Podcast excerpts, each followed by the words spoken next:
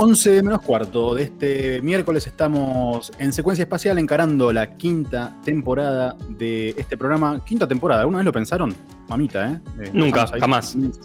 jamás. ¿Cómo hicimos, mamadera? ¿Y cómo haremos? Lo cual es más preocupante. Programa Dos horas.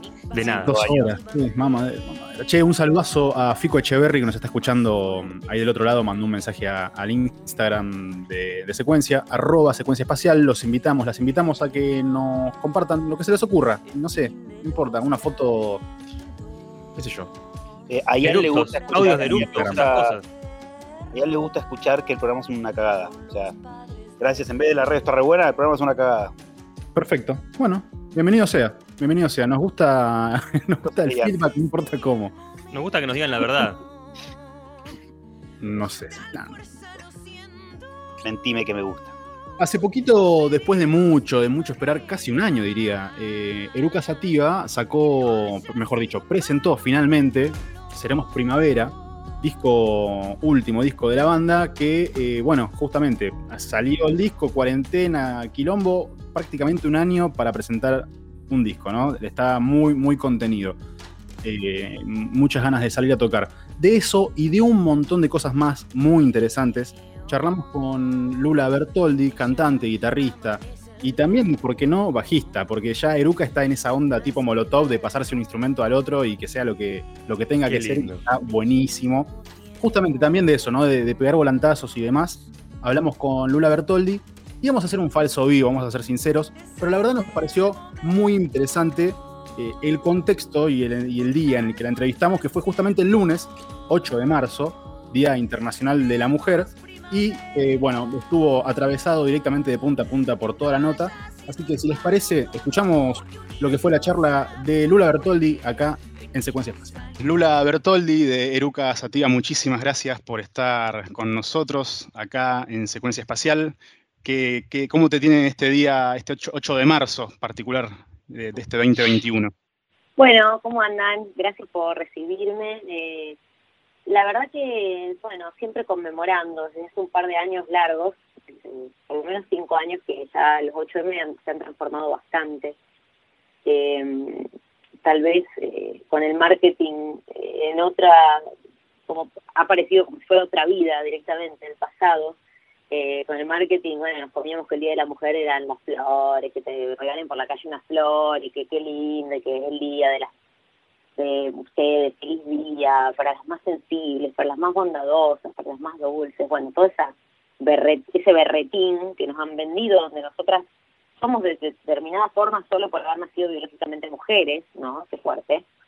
O sea que tu género determina tu personalidad también, o sea, sos dulce porque naciste con un género femenino.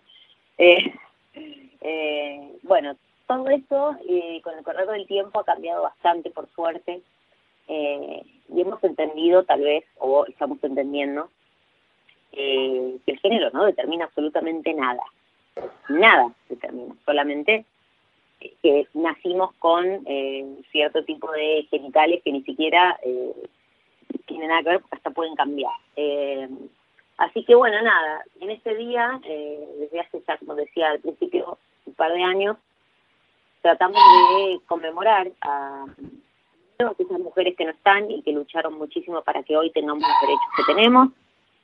En segundo lugar, para seguir eh, convocando a la, a la lucha, a seguir trabajando por la, por la equidad, por, por la igualdad en un montón de cosas, por ser por tener eh, derechos, por tener más derechos, o por tal vez tener esos derechos que nos corresponden y que todavía no tenemos. Eh, y bueno, mm, lo de feliz día por ahí ya quedó un poco en el pasado, más que feliz día es eh, un día para conmemorar y para seguir trabajando y para reflexionar. Así que bueno, gracias por la salvedad y aquí estamos en este 8M tan especial, lo hacemos desde casa este año, no, bueno, yo por lo menos no marcho porque tengo un bebé chiquito y entre la pandemia y el bebé se me hace complicado. Sí, sí. Eh, justamente con respecto al bebé, felicitaciones. Eh, la verdad es que eh, ser madre en pandemia sé que es este complejo, ya de por sí decirlo de alguna forma, y, encima hace poco que, que, salió esta, posteaste esta foto en, alusión a la foto también de, Antonella, la, jugadora de básquet, que, me parece que también tiene que ver con todo esto del, feminismo y cómo, fue, cómo se fue generando esta cofradía, ¿no? cofradía no, en realidad me refiero a, esta lucha en, conjunto que, se va haciendo. Pero lo que quería consultarte es, eh, y, a partir de, esta foto se fueron replicando varias, varias notas y demás, em, ¿cómo, se, ¿cómo, es tu maternidad actualmente con respecto a, eh, la tribu que te rodean en, apoyo ¿no? A, todo lo que haces, básicamente, porque tuviste mucho, mucha actividad en esta pandemia? Bueno, siempre apoyándome en los, círculo más cercano. Em, ya desde que fui madre por primera vez con Julián, bueno, ahora por segunda, ya, no sé, creo que el feminismo te hace transitar la maternidad desde otro lugar, o por lo menos plantearte o replantearte cosas que yo por lo menos con dos hijos me puedo dar cuenta que en uno hice una cosa, en otro hice otra, o sea, no en lo básico, pero también en cuestiones eh, más, eh, no sé, como en ciertas cuestiones eh, no me manejé de las mismas formas y eso está bueno porque pude observarlo en un hijo y en el otro. Uno pre-feminismo y otro post-feminismo. Eh, y es reloj eso. Cambia mucho la mirada ¿no? de cómo, cómo maternás y cómo abrazás la maternidad y la empiezas a comprender de otro lugar. Eh, creo que el feminismo me ha dado herramientas increíbles para poder analizar mi propia vida. Perdón y eso, bueno, es súper importante, ¿no? Poder leer entre líneas tu, propia actualidad, tu propio contexto, tu propia realidad y podés eh, empezar a desandar el camino eh, de, de, vos mujer, de vos madre, de vos eh, mujer en sociedad, digo, vas desandando cosas y vas, te vas dando cuenta de que digo, de que el feminismo no es solamente de la boca para afuera y que es el resto el que tiene que cambiar. Una tiene que cambiar. Yo tengo que cambiar no solamente mi mirada hacia el mundo, sino que todo lo que yo hago en mi vida cotidiana entra análisis, ¿no? Ya ahí tal vez un poco menos, pero en un principio, al principio cuando uno empieza, cuando empecé a transitar el feminismo, había muchas cosas que bueno, las tuve que replantear, las tuve que repensar, que, que bueno, son micromachismos adoptados por cuestiones de, educación, viste que la sociedad te educa de una forma machista, a las mujeres, a los hombres, a todos. Entonces, bueno, me parece que la maternidad dentro del feminismo es, es maravillosa, es, es deseada y es abrazada, ¿no? Mi primer hijo también obviamente fue súper deseado, pero no, pero no tenía esta conciencia yo de ese deseo tan en ciertas elecciones ¿no? que uno hace en, el tránsito ¿no? de, la maternidad. fue un hijo obviamente súper deseado, súper buscado, pero había, había ciertas elecciones dentro de la maternidad que no es solamente la elección de decidir ser madre, sino que después vienen otras decisiones que tienes que tomar y que las tomas distintas, las tomas de una forma diferente, porque no es que todo se acaba decidiendo tener un hijo y ya está, se acabó. No, dentro de la maternidad hay decisiones de la lactancia, de la crianza, de, cualquier, todo lo que te imagines tiene, implica decisiones en sí mismas y las haces de otro lugar, eh, las haces de otro lugar. Tal, vez tomas las mismas decisiones, pero las haces diferentes. Eh, y bueno, eh, nada, abrazo al feminismo porque es como, es algo, no, no puedo explicar, es como eh, tal vez la palabra cofradía, como la usaste antes, eh, hace referencia a algo muy cerrado, ¿no? Cofradía. Y, la verdad que eso mismo abraza, en lugar de apartar y de excluir, intenta integrar. Totalmente. Entendí que lo decías de un lugar como, eh, como más como de algo cuidado, ¿no? Como, pero no, en realidad el feminismo es, justicia social, o sea, es así. Entonces, en lugar de, de discriminar, eh, intenta integrar y generar igualdades. Lula, y, yendo un poco a la actualidad de la banda y, también consultarte cómo fue todo este tiempo de, cuarentena, ¿no? Porque si bien eh, muchas, muchas bandas, muchos artistas tuvieron que seguramente reinventarse en este momento. Ustedes ya tenían una experiencia como grupo en trabajar a distancia. ¿Tuvieron un pasito más adelante en este contexto con eso? Sí, puede ser. Eh, lo habíamos hecho para Seremos Primavera, eh, que habíamos compuesto el disco a, distancia, digamos. Nos claro. toda la semana porque estábamos de gira, eh, pero empezamos a construir el disco en nuestras casas porque quisimos arrancarlo diferente. Hay una frase que dice que si quieres resultados diferentes tenés que emplear un método diferente, no tenés que hacer las cosas distintas para que te den otros resultados. No esperes los mismos resultados aplicando la misma metodología. Entonces, bueno, intentamos hacer un poco de eso y en lugar de juntarnos a chapar en la sala o de generar ideas en banda o con los instrumentos eléctricos colgados y qué sé yo, dijimos, bueno, demos vuelta a la página y hagamos un disco como nunca lo hubiéramos hecho, ¿no? Como cada uno de su casa, con las guitarras acústicas, con un pianito, con un controlador, con samples.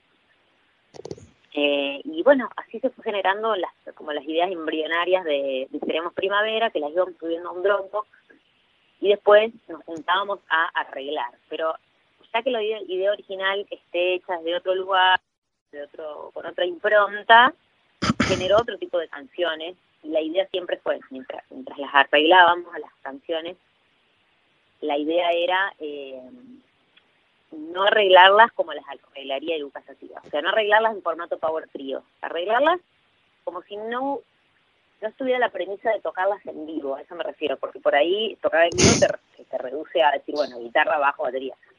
Eh, entonces dijimos, bueno, después vemos cómo las interpretamos en vivo. Entonces, eso nos abrió como, como un horizonte mucho más amplio, ¿no? Como, ah, podemos hacer lo que queremos, sí, hagamos lo que queremos, y después vemos.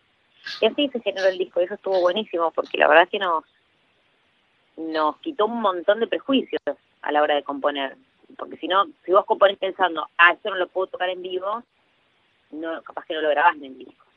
Claro. Eso ya nos, sirvió un montón pensando así. Bueno, quizá diría, se pasaron de rosca porque prácticamente no pudieron tocarlo en vivo entonces, casi toda la cuarentena. Claro, sí, tal cual, sí.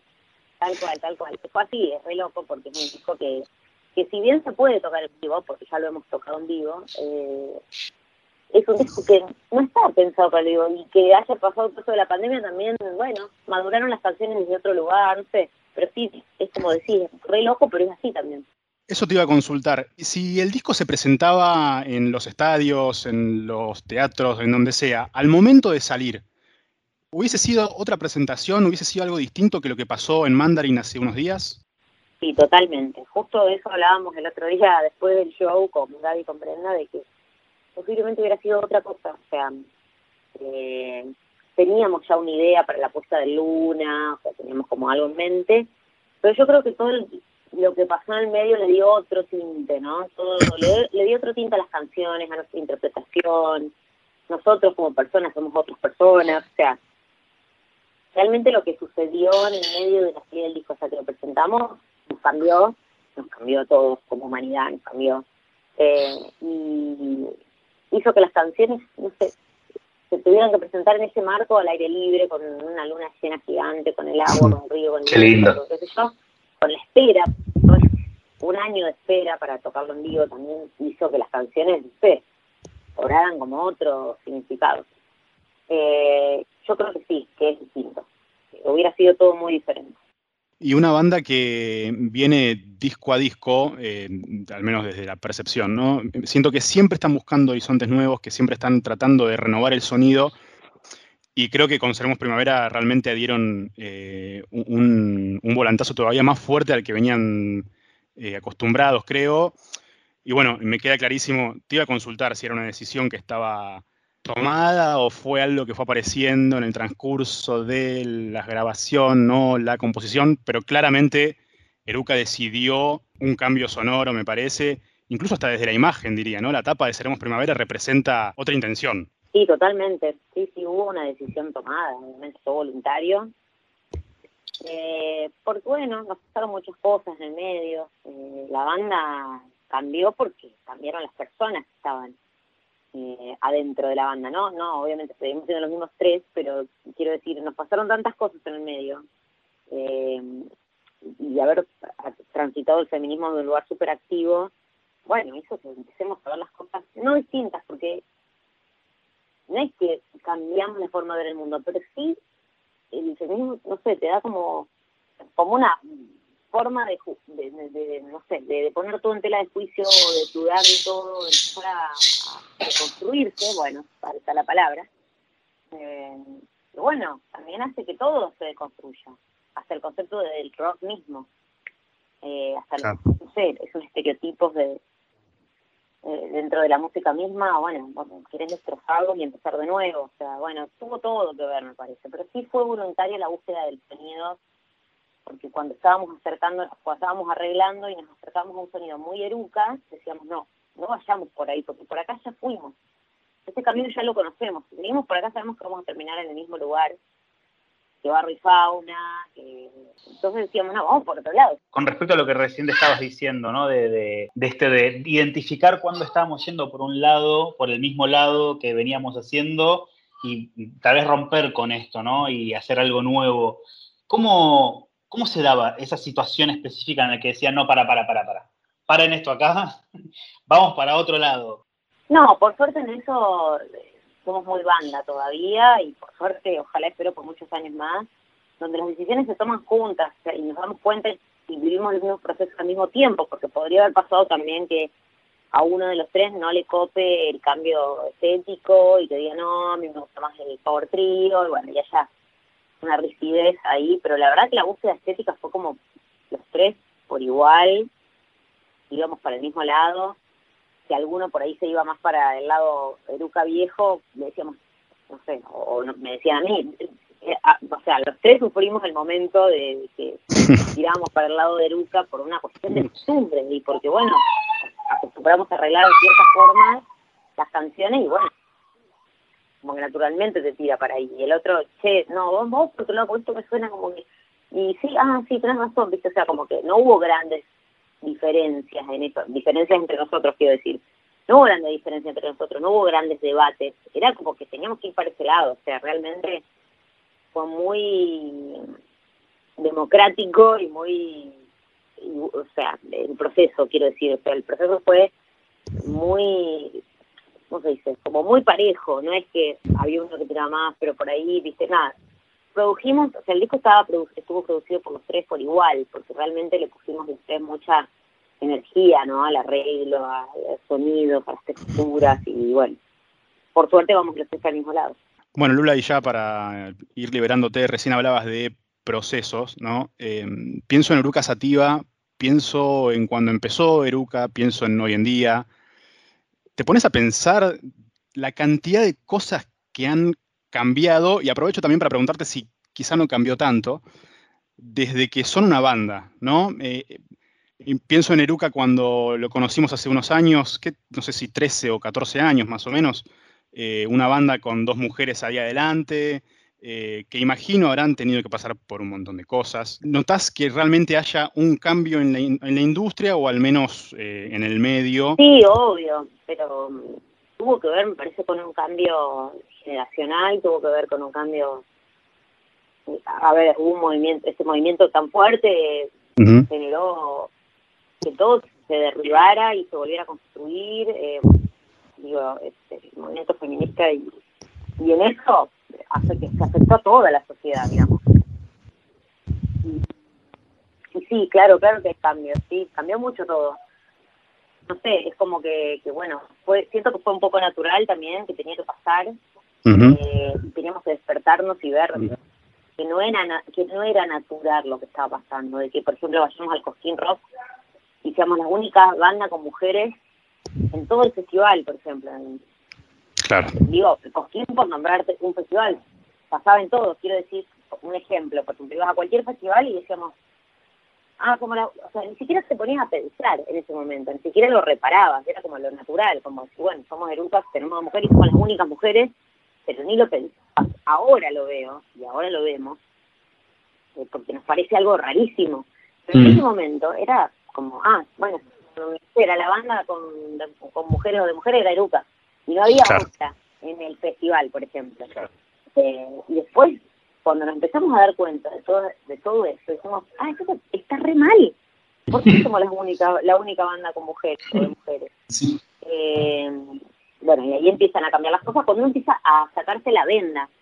Porque quieras o no, eh, vivimos eh, en esa sociedad machista y vivimos con, la, con el velo en la cara, entonces todo eso nos parece algo de todos los días, como los machismos, como los programas de tele que, que no sé, que muestran a las panelistas en culo, y vos decís, ay, qué linda mina, o, la, la, no sé, la lucha en el barro, digo, o sea, esas cosas son naturales hasta que dejan de serlo, hasta que decís, no, ¿cómo? Pero pará, ¿viste? Y bueno, entonces me parece que como todo, el ámbito de la música empezó a desnaturalizar esas barbaridades, como que somos la única banda de mujeres, o las únicas mujeres dentro del festival arriba del escenario, ¿no? Porque por ahí en producción había gente labura, había chicas laburando, pero quiero decir, eh, en un momento se vuelve natural y después de golpe, track, se cae la ficha y decís, vamos a tener que sacar una ley de cupo y terminás apoyando una ley de cupo porque, porque empezaste a ver la realidad y dices, ah, pero eso está re mal. O sea, eh, y bueno, digo, vas transitando todo eso. En eso está la deconstrucción que te, decía antes, donde las mujeres también nos deconstruimos. Eh, y es muy importante que empecemos por nosotras, ¿no? Yo empecé por mí, después puedo decirle al resto, pero si no empiezo por mí, a deconstruir mi propia vida, mi discurso, mi forma de ver el mundo, y es imposible.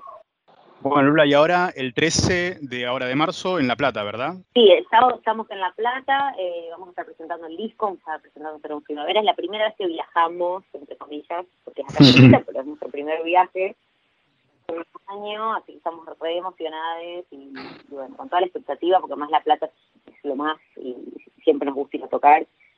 Eh, bueno, así que con todos los protocolos, eh, bajo la, la vida de por haber, eh, ahí estaremos en el Teatro Ópera. Bueno, felicitaciones por esta presentación al público después de tanto tiempo de espera. Merecido también.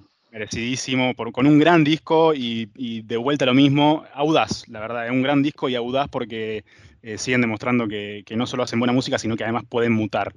Así que felicitaciones por eso, Lula, y muchísimas gracias por la, por la entrevista. Bueno, gracias a ustedes. Eh, se disfrutó un montón la, la conversación, muy lindo lo que charlamos y y qué bueno, ese espacio para la reflexión que esté siempre, eh, no solamente hablar eh, al pedo de, la vida y qué sé yo, sino sentarse en serio y charlar me gusta mucho, así que les agradezco a nivel periodístico y, bueno, un abrazo enorme. Lula Bertoldi de Eruca Sativa, muchísimas, muchísimas gracias. El 13 de marzo en La Plata presentando Seremos Primavera. Seguimos acá en Secuencia Espacial.